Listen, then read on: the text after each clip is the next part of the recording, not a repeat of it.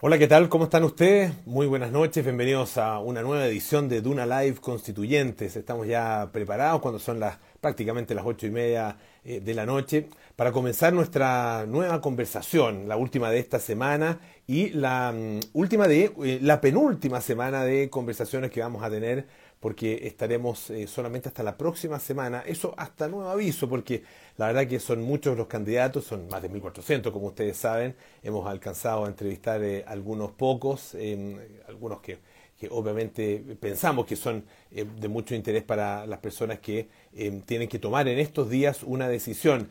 Todavía no estamos 100% seguros de una decisión para cuándo, pero para muy pronto, eso lo sabemos. Tenemos una interesantísima invitada en el día de hoy, le vamos a dar inmediatamente. Ya está ahí eh, mandándonos la solicitud para eh, poder incorporarse a esta conversación y ya entra entonces eh, para empezar este diálogo Silvia Eizaguirre, nuestra invitada de esta noche. ¿Cómo está Silvia? Bienvenida.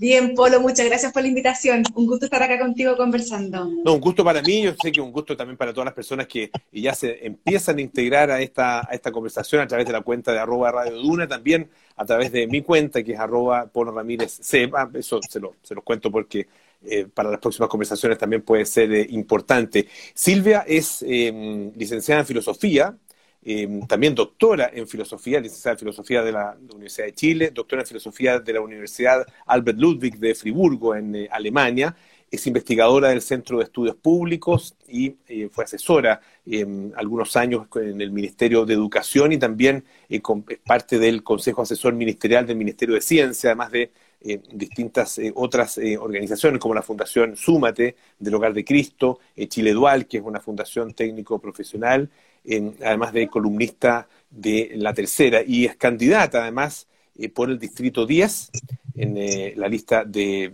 Vamos por Chile, ¿no es cierto? Eh, un Distrito 10 que considera las comunas de Santiago, Ñuñoa, Macul, La Granja, Providencia y San Joaquín. Bueno, hecha la presentación, comenzamos la, conversación. Silvia, primero, lo primero es, bueno, saber cómo te pilla esta postergación eh, de la fecha de las elecciones, a que se, haya, que se haya cambiado la fecha de las elecciones. Bueno, todavía no está 100% decidido, pero ya parece un hecho, parece imposible que votemos la próxima semana. Sería, sería en realidad una, una locura. ¿Cómo, ¿Cómo te pilla a ti en esta candidatura? A ver, lo primero es decir que yo creo que a todos los candidatos nos pilla mal. ¿ya? Acá no hay nadie que se beneficie, nadie que se favorezca con esta situación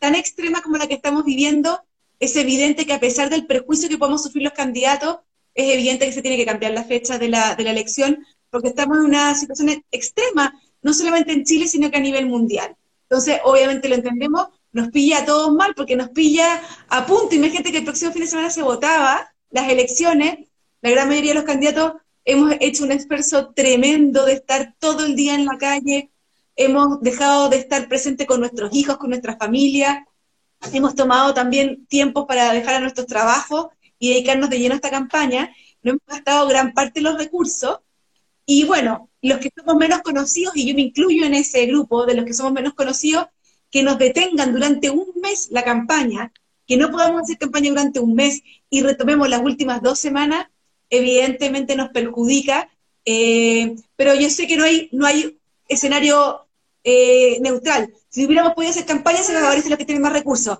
Si no podemos hacer campaña, se favorecen los más conocidos. Perdón, tengo mi hija acá. ¿Quién no? hay, no hay problema. Estamos, esperamos aquí entonces que eso. Algo, muy urgente, ¿no? ¿Ah? Algo muy urgente. mandarina, pero bueno, eso todos los días. Si yo soy jefa de hogar, madre soltera, entonces es hacer campaña, trabajar, financiar mi hogar además ser mamá con clases online, mira, una locura, una locura. Así que lo único positivo de todo esto es que me voy a quedar en mi casa y voy a descansar este, este fin de semana largo. claro. Complicado. Mm. Oye, Silvia, bueno, la descripción que, tú haces de, ti misma, ¿no es cierto?, en ese sentido, como eh, mamá, madre soltera, además, dueña de casa, eh, que trabaja, eh, es en parte lo que explica Em, la, en parte, digamos, porque hay otras razones también, la poca participación que tienen muchas mujeres en, eh, en la política, o que tienen las mujeres en general en la política, eh, y lo que además eh, justifica, creo yo, la eh, decisión que se tomó de hacer precisamente que la Convención Constitucional fuera paritaria. ¿Cómo, qué, te parece a ti esa decisión? ¿Cómo, cómo la tomas y qué, qué efecto crees que va, a, que va a tener? A ver, celebro que la Convención sea paritaria porque cuando queremos escribir una constitución queremos que sea lo más representativa posible del Chile y en Chile la mitad de la población es femenina y tenemos realidades distintas a las de los hombres y creo que nos complementamos muy bien. Miradas de hombres, miradas de mujeres, miradas de adultos mayores con miradas de gente más joven, miradas de pueblos originarios con aquellos que no pertenecemos a los pueblos originarios, etcétera. Me gusta, me gusta esa diversidad y me gusta que estemos las mujeres representadas paritariamente en la, en la convención para visibilizar nuestras necesidades y nuestras visiones de mundo. Ahora, el arreglo específico al que se llegó no me gusta, porque implica meter la mano a la urna y sacar a aquel que tenía la preferencia de los ciudadanos y meter a un candidato, sea hombre o mujer, que tenía menos votación popular, ¿verdad? Porque no cumplió con la paridad. A mí me hubiese gustado mucho más, y lo dije públicamente, una lista nacional, con una lista de mujeres, una lista de hombres, donde no, había que meter la mano a la urna y se hubiera una proporcionalidad mucho mayor, una representatividad mucho mayor de la realidad chilena. Pero bueno, no fue así. Entonces, como te digo, creo que hay dos principios importantes. La representatividad, y en eso la paridad me parece que es un gran avance, pero también hay que respetar el principio de que un voto, una persona, un voto. Y en este caso, eso no se cumple. Cuando haces campaña, Silvia, em, ¿qué, em, de, alguna manera, ¿cómo te describes a ti misma en términos de los, eh, los méritos que tienes para formar parte de la Convención Constitucional? ¿Qué, de alguna forma le ofreces tú a los votantes? A ver, yo les ofrezco que soy... yo les ofrezco que soy, o sea, lo que yo digo es que soy independiente, no pertenezco a ningún partido político, no, mi amorcito no pertenezco a ningún partido político, sí voy por un cupo que me ofreció Renovación Nacional y voy en la lista de Vamos por Chile, pero no pertenezco a ningún, grupo, a ningún eh, partido político y sí pertenezco a un movimiento que es el que está empujando la candidatura de Sebastián Sichel. Primera cosa que destaco, ¿verdad? Mi, mi independencia de los partidos políticos, pero reconozco que voy por una lista. En segundo lugar, destaco el haber estudiado filosofía, que me entrega habilidades eh, me entrega sobre todo razonamiento crítico y la capacidad de distinguir los instrumentos de los fines. He estudiado muchísimo la teoría política, filósofos y pensadores que hablan sobre la condición humana y sobre el desafío que es la política, que es cómo, cómo convivimos entre todos, ¿verdad? También destaco mi rol como profesora, que he sido profesora en colegio, pero he sido profesora en la universidad. También destaco mi, mi rol de madre, de jefa de hogar, que tengo, que, que sé lo que significa trabajar todos los días, levantarse para conseguirse el pan, para poder eh, mantener tu casa. Y también destaco el hecho de que en mis últimos 12 años de trabajo he estado permanentemente en una situación donde tengo que juntarme con otros que piensan distinto a mí para lograr acuerdos y avanzar en políticas públicas, ya sea esos dos años que estuve en el Ministerio de Educación tratando de construir proyectos de ley que permitieran avanzar en mayores beneficios sociales para la gente, o desde el Centro de Estudios Públicos, donde tenemos mesas transversales, donde invitamos actores de distintas ideologías para construir acuerdos y entregar propuestas de política pública que son beneficiosas para el país y que gozan de acuerdos transversales políticos. Entonces, también siento que tengo esa, tengo como una capacidad técnica que me valía para estar en la convención, pero además he demostrado me parece a mí esta capacidad de diálogo, de sentarme a conversar con quienes pensamos distinto y, tender puentes y lograr acuerdos que son tan importantes para este momento histórico que estamos viviendo. Eh, ¿Qué es lo fundamental a tu juicio de, que debe tener un eh, integrante de la Convención Constitucional? Mira, para mí lo más importante y que es la condición de posibilidad para la democracia es tener la profunda convicción del que está, del que, está sentado al frente tuyo es tan legítimo como tú. De que esa persona que piensa algo radicalmente distinto a ti tiene tanta legitimidad de pensar lo que piensa como tú. Esa es la base de la democracia. Si nosotros pensamos que somos superiores moralmente al que está al frente, entonces no requerimos la democracia. Para eso están las dictaduras, están las monarquías, hay otros regímenes políticos para esas para, para aquellos que piensan que son superiores moralmente. Para los que pensamos, y yo en eso tengo una profunda convicción, de que no hay superioridad moral y de que el que piensa distinto a mí tiene tanto derecho y legitimidad de pensar distinto y que tengo que respetarlo tanto como me respeto a mí, yo creo que esa es condición de posibilidad para la democracia, porque la democracia es diálogo. La democracia que implica, implica reconocer la diversidad y reconocer que vamos a resolver nuestras diferencias de forma pacífica a través del diálogo y la razón. Sin eso, tú puedes ser un experto constitucional, un experto, pero si tú no crees en esa, en esa posibilidad de diálogo con el otro en igualdad de condiciones, para mí no tienes las condiciones más mínimas para creer en la democracia. ¿Y ves esas características y esa característica en, particular eh, realmente presente en, eh, en, los líderes políticos actuales, en los propios candidatos a la Convención Constitucional y la ves presente en la discusión política que se hace en, este país? Intuyo un poco la respuesta, pero, pero, pero que, quería escucharlo de tu voz.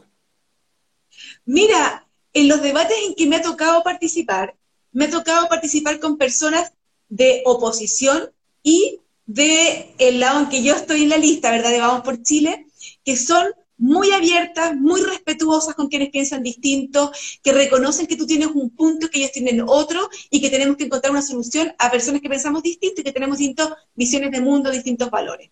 También me he encontrado en el debate con personas que descalifican a quienes piensan distinto. También me he encontrado con ese tipo de personas. Menos mal que hasta ahora, hasta el momento, esas personas han sido minoritarias. Y esas personas que piensan que descalifican al otro por pensar distinto, me las he encontrado tanto en la oposición como incluso dentro de la coalición en la que yo participo. ¿ya? Pero te diría que, para ser muy justa, pienso que son minoría.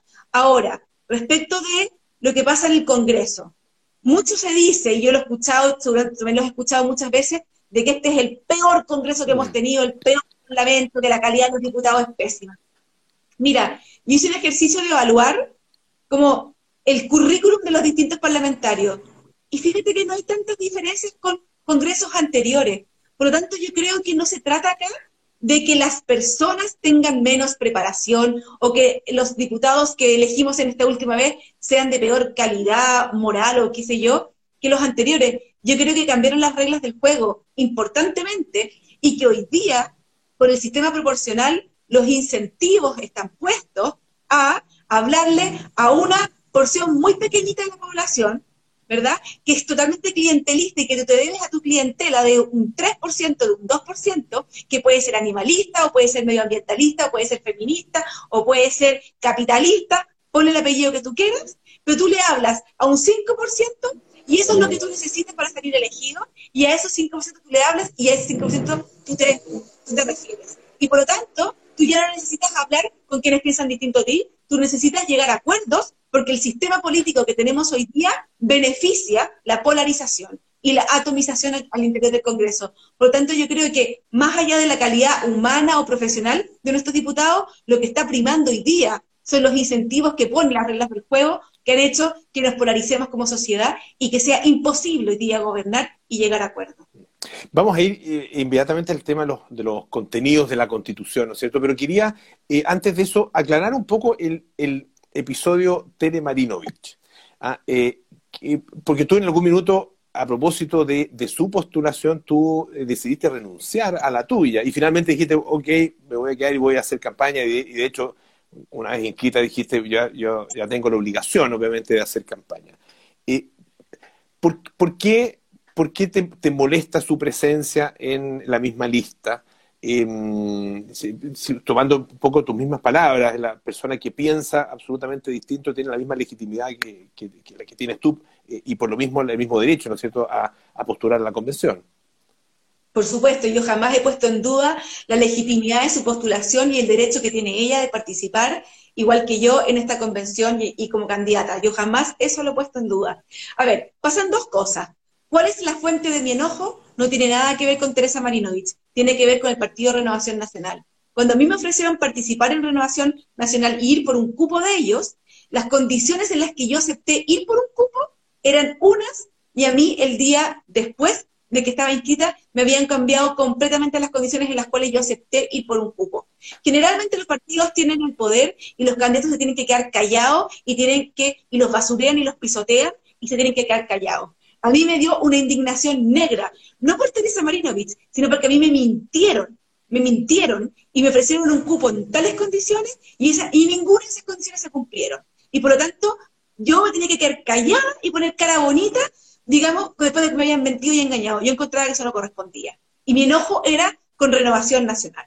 ¿Ya? Ese es mi primer y principal enojo. Y yo quise hacer una señal. Yo no me voy a quedar callada y no me voy a poner la cara bonita y, me voy a tener que comer el tesapo. Yo quise demostrar que los partidos no puede ser que hagan lo que quieran con los seres humanos y con las personas y que ni siquiera les respondan ni les den explicaciones. A mí, yo acepté ciertas condiciones para ir como candidata por ellos y me las cambiaron completamente.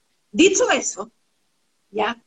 Además de eso, además de este molesto con Relación Nacional, me podría haber puesto otro candidato, ¿ya? Que hubiera tenido yo bastantes afinidades y entonces tal vez mi enojo hubiese sido, claro, me cambiaron las condiciones, pero bueno, con esta persona no tengo tantas diferencias. Yo tengo diferencias profundas con Teresa Marinovich y tal vez la principal diferencia que tengo con ella no tiene que ver con el contenido de lo que pensamos, donde también tenemos diferencias, pero sobre todo la forma. Es lo que yo te decía, hay, hay, hay personas que, que descalifican que piensa distinto a ti.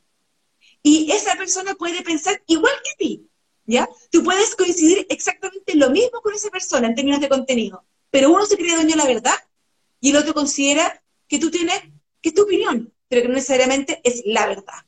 Y a mí me parece que esa diferencia es mucho más importante que la de contenido. Y yo tengo una diferencia tremenda con Teresa Marinovich, porque yo, lo que yo he visto de ella es que ella descalifica a quienes piensan distinto. Y, a mí eso me molesta profundamente, me molesta en ella, me molesta en Hugo Gutiérrez, me molesta en Pamela Giles, que descalifican y tratan de estúpido, de, tarado y de peores insultos a quienes no piensan como ellos. A mí, a mí me, causa una profunda irritación. Y claro, cuando tú vas y porque me dicen, ya, ella tiene derecho a ir. Por supuesto que tiene derecho a ir, por supuesto que tiene derecho a ir. Pero resulta que cuando tú estás en una misma lista, ¿verdad? Tú estás haciendo una campaña para todo un grupo, ¿verdad? Ahora, ahora bien, en este caso de la paridad, lo más increíble es que al final uno compite directamente con la mujer de tu lista, por lo tanto, o queda ella o quedo yo. Es muy difícil que quedemos las dos, ¿verdad? Entonces, en ese sentido, nuestros votos de alguna forma no se transfieren tan directamente. Pero me parece que es importante que los partidos políticos no hagan lo que quieran con los candidatos y respeten las condiciones en las cuales eh, se comprometen con otras personas que son independientes y que no están y que no son militantes y que por lo tanto no deben obediencia ciega a sus mandatos. ¿Y ahora ya el asunto con Renovación Nacional está saldado o, sigue, sigue tu enojo con ello? No, no. Mira, a mí el presidente de Renovación Nacional se portó extraordinariamente bien conmigo, me dio todas las explicaciones del caso, entendí las explicaciones que me dio, eh, lamento mucho las, haber sabido esto después de haber estado inscrita, por supuesto, pero tengo la mejor opinión del presidente de Renovación Nacional, no tengo la misma opinión de todas las personas que participaron en la negociación, yo no negocié con él las condiciones, las personas que negociaron conmigo sabían perfectamente que habían cambiado las condiciones y nunca me llamaron por teléfono, ya está, así es la política, sin llorar, aprendí la lección, próxima vez voy a estar más avispada, no voy a ser tan ingenua, y, nada, pues, a darlo todo en esto, a tratar de salir electa, porque creo que puedo contribuir a una constitución que nos, que nos lleve por un buen camino, creo que es una oportunidad para este país, tenemos que tomarla, pero se requiere gente dialogante. Si vamos a elegir personas que van a polarizar la convención, no vamos a llegar a ninguna parte, lamentablemente. Silvia, eh, con respecto a los, ya entremos en los contenidos de la, de la Constitución, tú tienes una, una propuesta, ¿no es cierto?, que, en términos globales eh, define tus puntos de vista y lo que deberá estar eh, dentro eh, de lo, que era ser discutido dentro de la, de la convención. Y uno de los elementos tiene que ver con algo que mencionaba, que es el régimen político, em, el, finalmente el sistema de gobierno y el sistema político que vamos a tener. Y tú dices, em, a mí me gustaría, yo, o sea, mi, gusto personal o mi, interés personal es más bien por un régimen parlamentario, pero estoy dispuesta a eh, obviamente discutirlo y buscar alguna solución, pero siempre que esa solución, eh, por lo que entiendo, eh, signifique de alguna manera equilibrar mejor los, los poderes. Ah, ¿Cómo podrías describir tu opción de régimen político?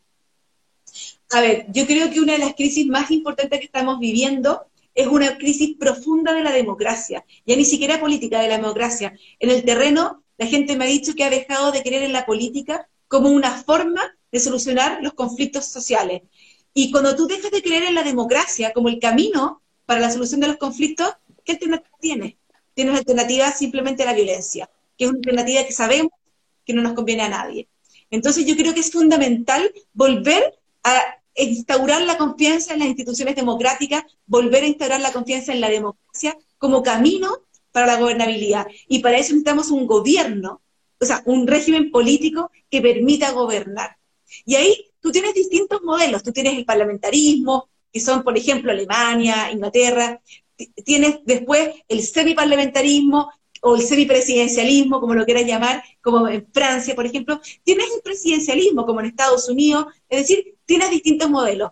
Esos modelos funcionan bien o pueden funcionar mal. Lo que es clave en el modelo es que sea consistente y coherente. Lo que no funciona bien en ninguna parte del mundo es un régimen excesivamente presidencialista con una Cámara proporcional, que es exactamente lo que tiene Chile, porque es imposible poder gobernar con, un parlamento proporcional y cuando tiene un excesivo presidencialismo. Por lo tanto, si vamos a mantener la proporcionalidad de nuestra Cámara y de nuestro Congreso, lo que corresponde es tener un régimen parlamentario.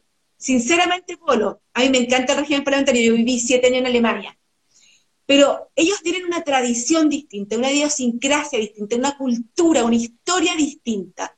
Yo tengo serias dudas de que esa cultura, esa historia, podamos replicarla en Chile, donde la gente está tan acostumbrada y culturalmente están tan acostumbrados a elegir nosotros al presidente y no a delegar en los diputados o senadores la elección del ejecutivo del gobierno. ¿Ya? Porque eso es. Cuando tú tienes un régimen parlamentario, es el parlamento el que elige el presidente y el gobierno. Yo siento que no tenemos esa idiosincrasia. Si hay mayoría en, en, este, en esta convención para ir por un régimen parlamentario, perfecto pero yo creo que no va a haber. Y por lo tanto, a mí lo que me importa, que más allá del modelo que elijamos, sea un modelo consistente y coherente. Hay una iniciativa que me parece sumamente atractiva, que es tener un régimen presidencial, pero menos, con menos poder en el presidente y con un régimen parlamentario uninominal. ¿Qué significa eso? Es como el sistema inglés. Distritos más pequeñitos, donde tú tienes más cercanía, el, el, electorado tiene más cercanía con su representante y elige solamente uno. Por lo tanto, el que es elegido es el que saca la mayor cantidad de votos en ese distrito, por lo tanto tiene una mayor representatividad en el Congreso, ya no tienes casos de 1% o 2%, ¿verdad? Tienes mucho menos clientelismo y además esa persona está obligada a buscar la mayor cantidad de votos, por lo tanto son personas que por lo general buscan los acuerdos. Entonces lo que tú tienes ahí es un Congreso elegido en distritos más pequeños, con más cercanía del votante, que buscan acuerdos y un régimen presidencial o semipresidencial, donde también distribuye más autonomía y más poderes al poder legislativo. Existen distintas fórmulas, yo estoy abierta a todas ellas, creo que todas pueden ser buenas, lo importante es que sean coherentes, consistentes, y esta en particular me parece súper atractiva.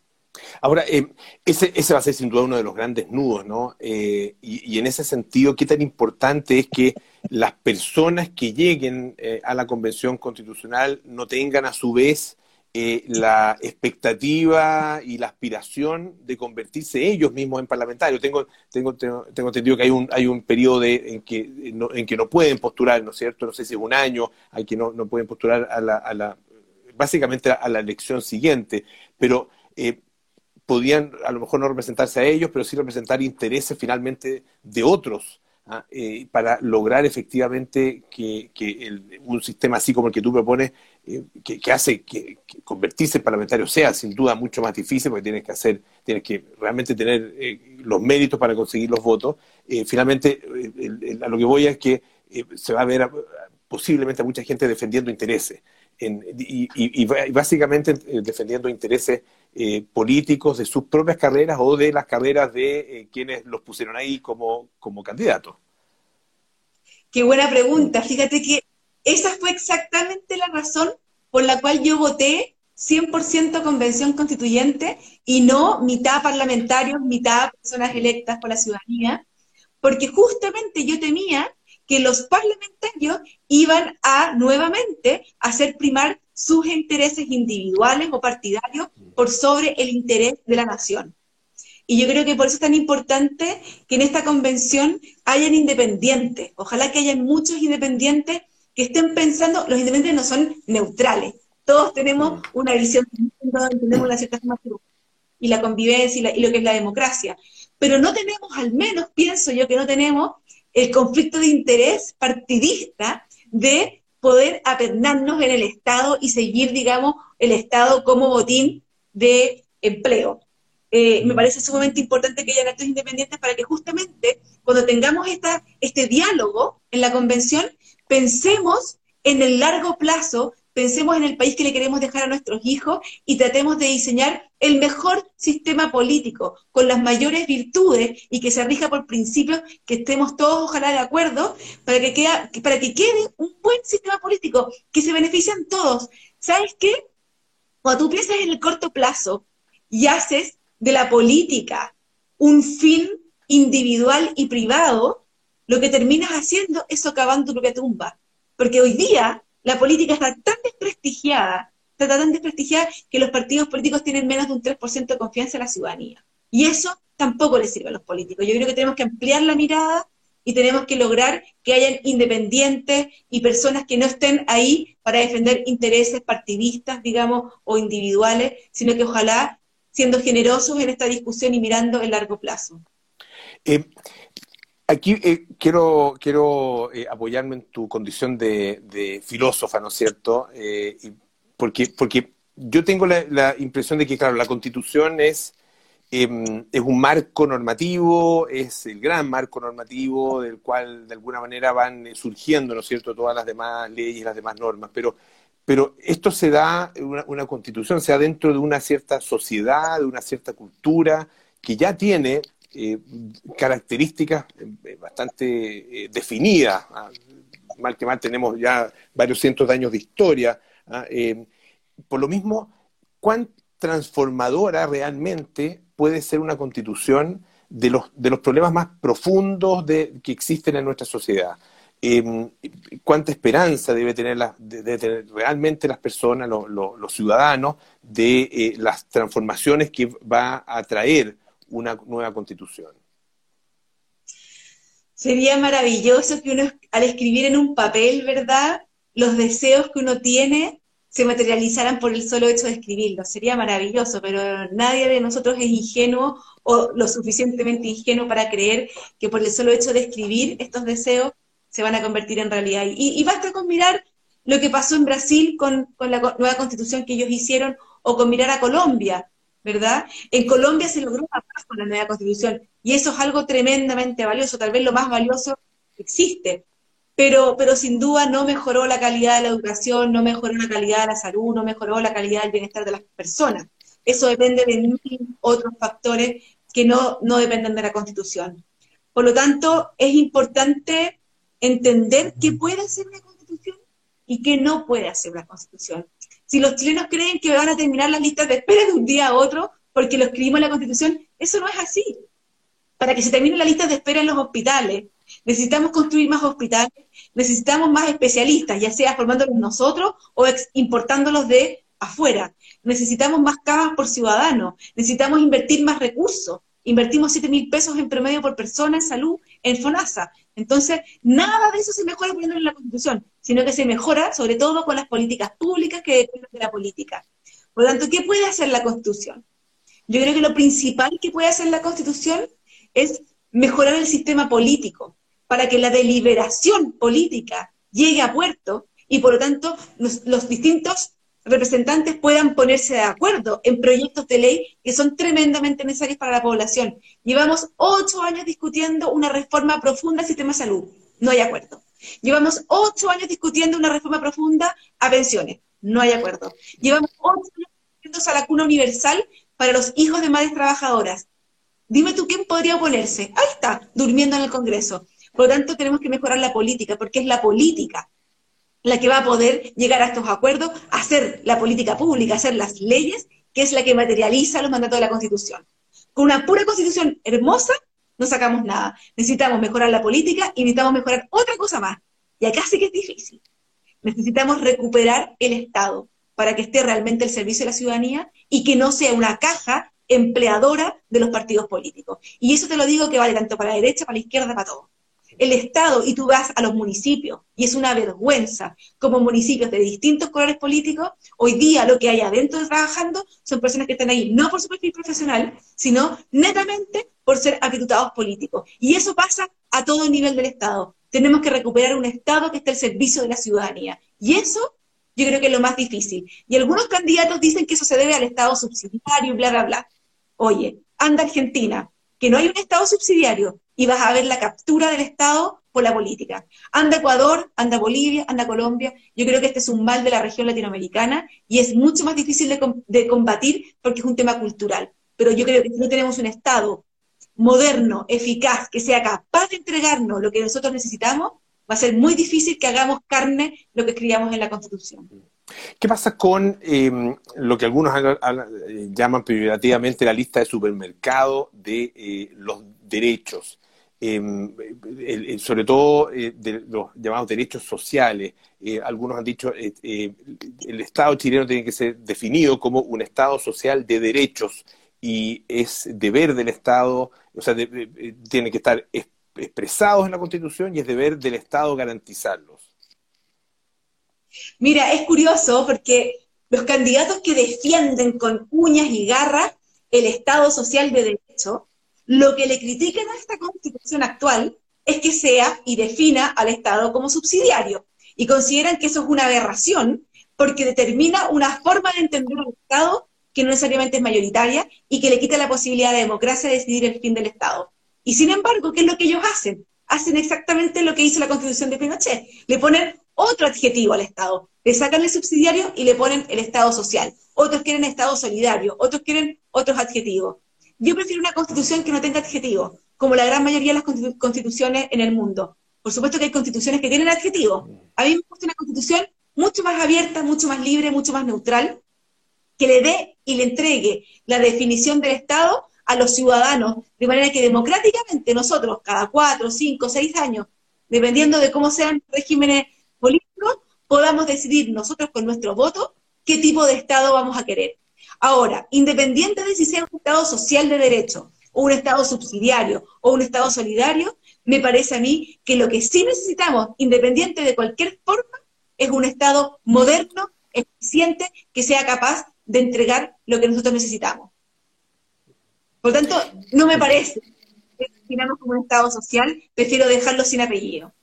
Pero, pero sí eh, incorporar eh, una, eh, determinada cantidad de derechos garantizados. Em, ¿Por qué pasa con la educación, por ejemplo, con la salud, con la vivienda, con las pensiones, con los sueldos, etcétera? Por supuesto que sí. A ver, el Estado social de derechos. ¿Qué pasa cuando tú dices en la Constitución vamos a definir al Estado como social de derecho? Ya. ¿Qué significa, Polo, Estado social de derecho? Ah, no sabemos. ¿A quién le preguntamos? Al Tribunal Constitucional.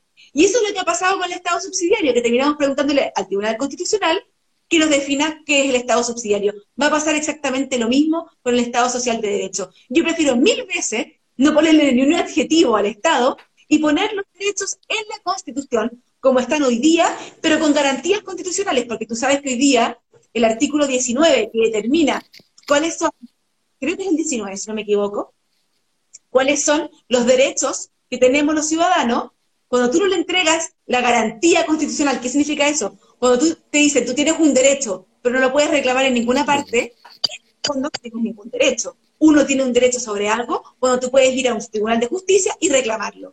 Y hoy día nuestra Carta Constitucional, algunos derechos los puedes reclamar y otros no. Yo creo que tenemos que entregarle a todos los derechos la posibilidad de reclamarlos ante la justicia, pero ese reclamo tiene que estar restringido a lo que dice la ley. Porque es a través de la ley que nosotros vamos mejorando lo que puede entregar el Estado y lo que puede asegurar y garantizar, el Estado en función de los recursos que tenemos como país. Y creo que es importante hacerlo así, democráticamente. Creo que es la manera de hacerlo. Y por eso estoy totalmente de acuerdo en poner los derechos en la Constitución, incluso darle garantía.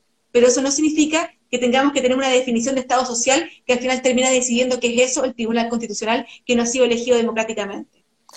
Ah, pero no hay una contradicción entre eh, el no ponerle apellido y al mismo tiempo garantizar derechos, eh, eh, ¿no? No, y te digo por qué. Te digo por qué. Porque el Estado subsidiario tiene una interpretación radicalmente distinta en Europa que lo que se ha podido entender acá en Latinoamérica. El Estado social también probablemente tenga distintas interpretaciones y matices, y eso lo va a definir el Tribunal Constitucional, ¿ya? Y por lo tanto, lo que uno quiere, ¿qué es lo que uno quiere? Por lo menos lo que yo quiero, es que haya cierto estándar de garantías constitucionales básicas que garanticen la dignidad del ser humano. Un, acceso a la salud, acceso a educación, acceso tal vez a vivienda, ¿verdad? A lo que podamos financiar nosotros con una garantía constitucional. Ahora, ¿quién provee eso?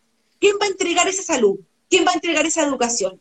A mí me parece que quién va a proveer ese servicio es una discusión política donde en el mundo entero hay distintos modelos que funcionan bien y que por lo tanto tenemos que ser los ciudadanos los que podamos decidir cómo queremos que se dé ese servicio. Por ejemplo, te pongo un ejemplo, Holanda y Alemania.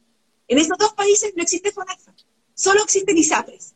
Solo existen ISAPRES y más del 80% de los hospitales son privados. En Holanda prácticamente son todos privados los hospitales y muchos de ellos con fines de lucro.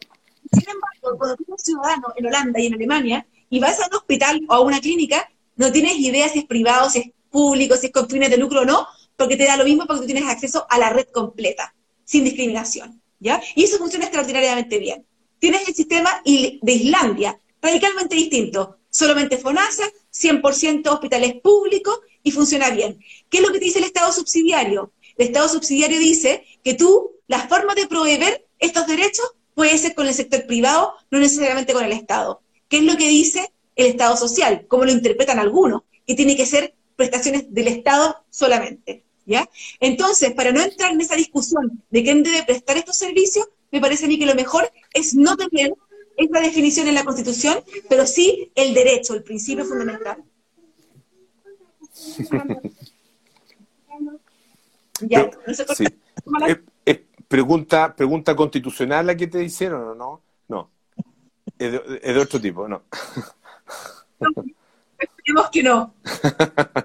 Eh, ahora, eh, entonces, en la Constitución no debiera estar definido a tu juicio eh, un, un, sistema educacional, por ejemplo, un sistema de salud, un sistema de pensiones. Hay muchas personas que tienen expectativas enormes frente a, a, los problemas que presenta hoy, sobre todo en términos de desigualdad eh, la educación, los problemas que, tiene el, acceso eh, a, la, salud o los problemas que tiene también eh, el, sistema de pensiones que son evidentes.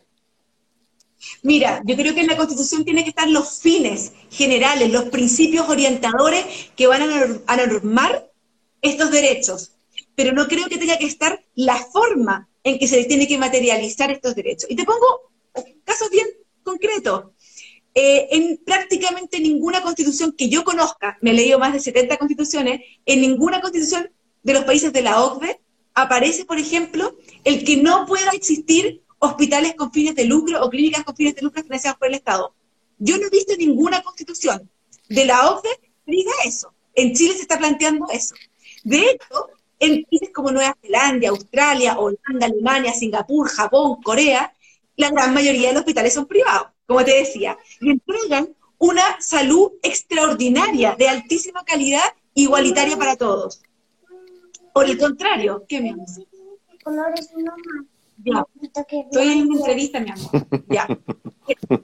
Entonces, bueno, en cambio, te pongo otro ejemplo. En, en Argentina, el Estado financia solamente la salud estatal y resulta que también tienes listas de esperas eternas en Argentina y un pésimo sistema de salud. Lo que ha pasado con las vacunas y con el COVID en Argentina. Te pongo otro caso, Brasil, y podemos replicar. Por lo tanto, a mí me parece que lo que tiene que estar en la Constitución es la garantía del Estado a un acceso universal con, una, con un estándar que te garantice el Estado igual para todos y que es un estándar mínimo que te da dignidad.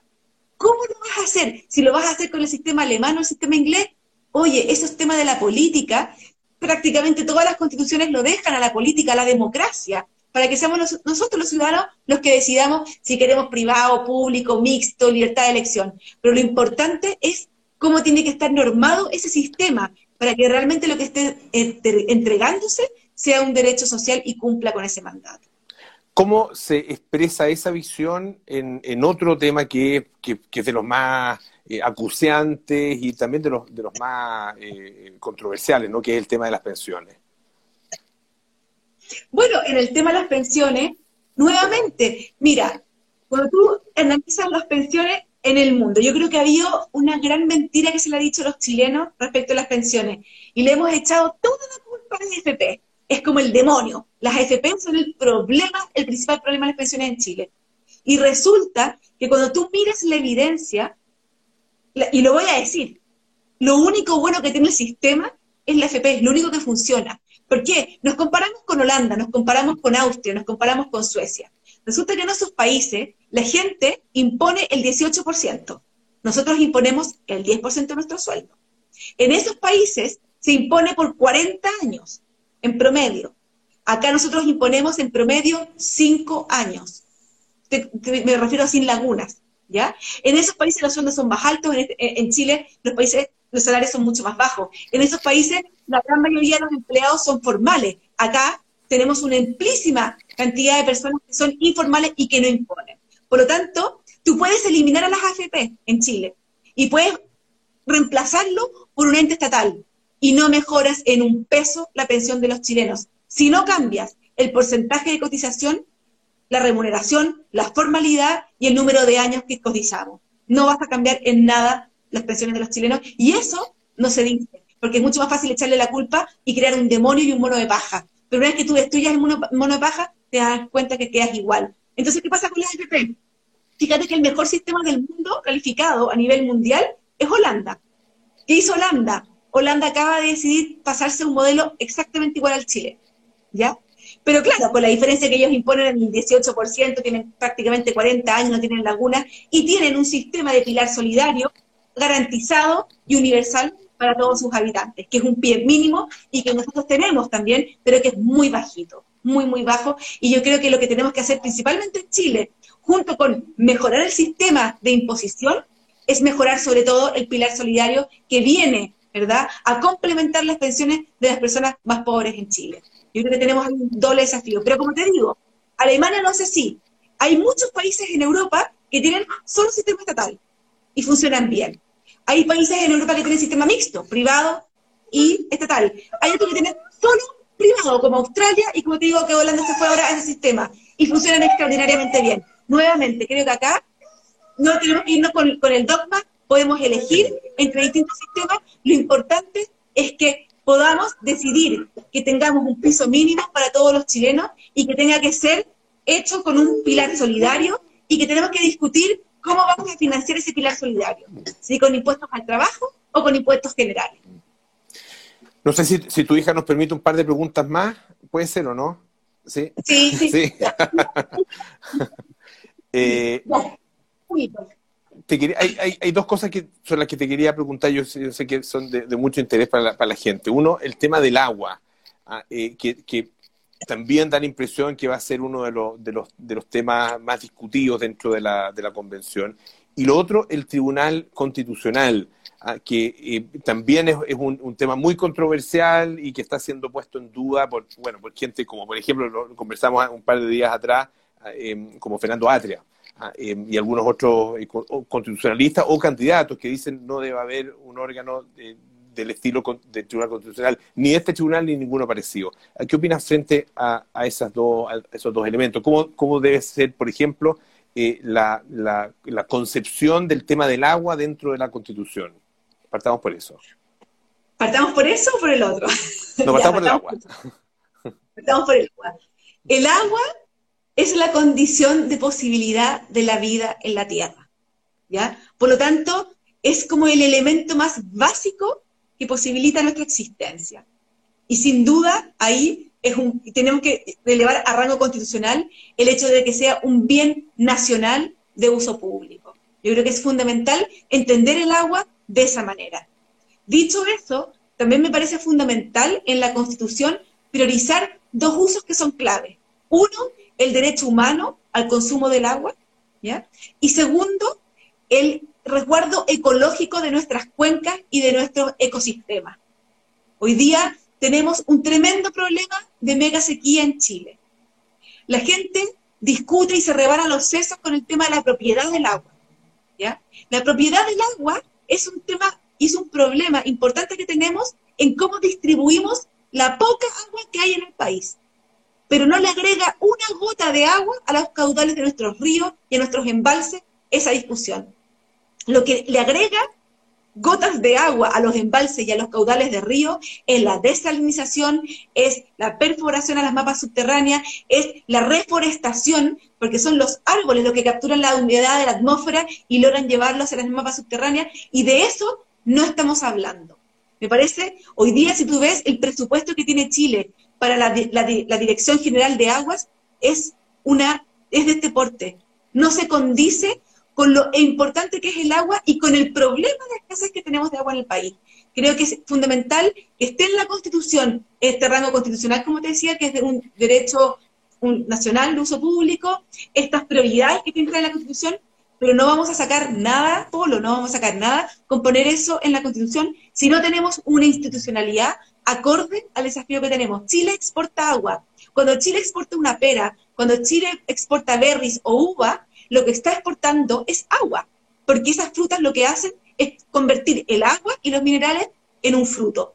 Por lo tanto, nuestra matriz productiva está basada en el agua y es fundamental para nuestra sobrevivencia y para nuestra productividad, lo mismo que con el cobre, tener una, una, una política país respecto de cómo vamos a abordar la mega sequía y cómo vamos a aumentar el caudal que pasa por nuestros ríos, por nuestras cuencas y cómo tenemos que reforestar. Y eso, lamentablemente, no es una discusión de la Constitución, es una discusión país, legislativa, democrática que no hemos tenido. Así que eso te puedo decir respecto del agua. Y respecto del Tribunal Constitucional. Y respecto del Tribunal Constitucional. A ver, yo soy una convencida y creo en la democracia constitucional. ¿Qué significa la democracia constitucional? Tú tienes una constitución con quórum supermayoritario que resguarda derechos fundamentales y básicos de la vida en comunidad. ¿Qué es lo que resguarda la, constitución? La libertad de pensamiento, la libertad de movilidad, la libertad de emprendimiento, la libertad religiosa, la libertad de expresión, el habeas corpus, la imposibilidad del Estado de discriminarnos, ¿ya? Y también él crea las instituciones del Estado, ¿verdad? Distribuye el poder del Estado y nos resguarda a nosotros de ese Estado. Y eso tiene un quórum supermayoritario. ¿Para qué sirve el Tribunal Constitucional? ¿Para qué sirve? Cuando en el Parlamento una mayoría simple saca una ley, por ejemplo, que va en contra de la libertad de expresión y la viola, ¿verdad? ¿Quién defiende a los ciudadanos de las mayorías circunstanciales. ¿Quién los defiende? ¿Quién defiende que una mayoría simple no vaya a violar derechos fundamentales humanos? En todos los países del mundo que yo conozco y que son democráticos, no son dictaduras, existe un órgano independiente del gobierno que regula que la constitución no sea violada. En Estados Unidos la Corte Suprema, en Alemania es el Tribunal Constitucional.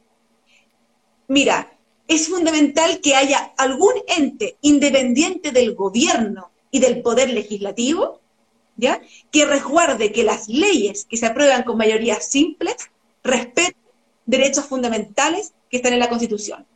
Podemos discutir si tiene que ser el Tribunal, la Corte Suprema, o si tiene que ser un Tribunal Constitucional. Yo estoy abierta a esa discusión, no tengo ningún problema. En Chile, antes lo tenía la Corte Suprema y se lo sacamos a la Corte Suprema porque era poco eficiente en atender a todas las demandas que tenía. Ahora, dicho eso, me parece que el Tribunal Constitucional tiene que reducirse las potestades que tiene. Hoy día el Tribunal Constitucional interfiere en la tramitación de los proyectos de ley. A mí me parece que eso no debe ser.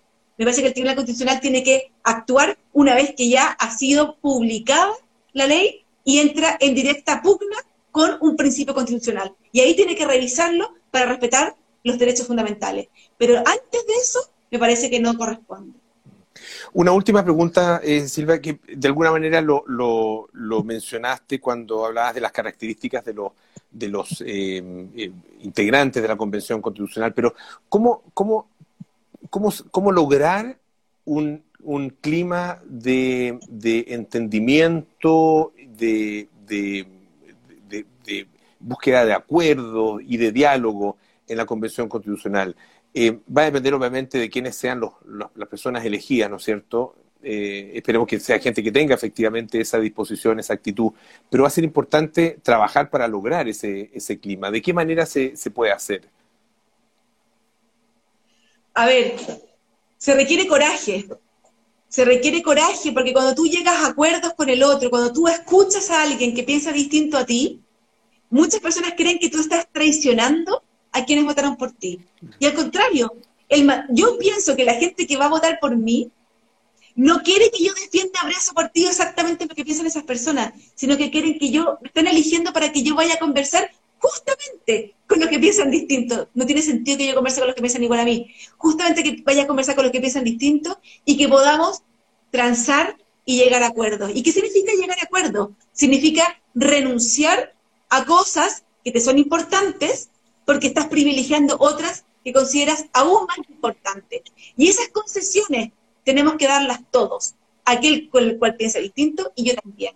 Y por lo tanto, para eso se requiere coraje, se requiere coraje y, creo que en este caso, los que estamos participando en esto, yo pienso que la mayoría de nosotros no está buscando acá hacer una carrera política, por lo tanto, la amenaza de que no vamos a salir reelegidos en nuestros cargos, qué sé yo, no es una amenaza. Yo no voy a ir y no voy a hacer una, campaña electoral después de esto. No me interesa. Yo quiero ir, sentarme y conversar con quienes piensan distinto para ver cómo entre todos construimos una casa que interprete y acoja a todos los chilenos.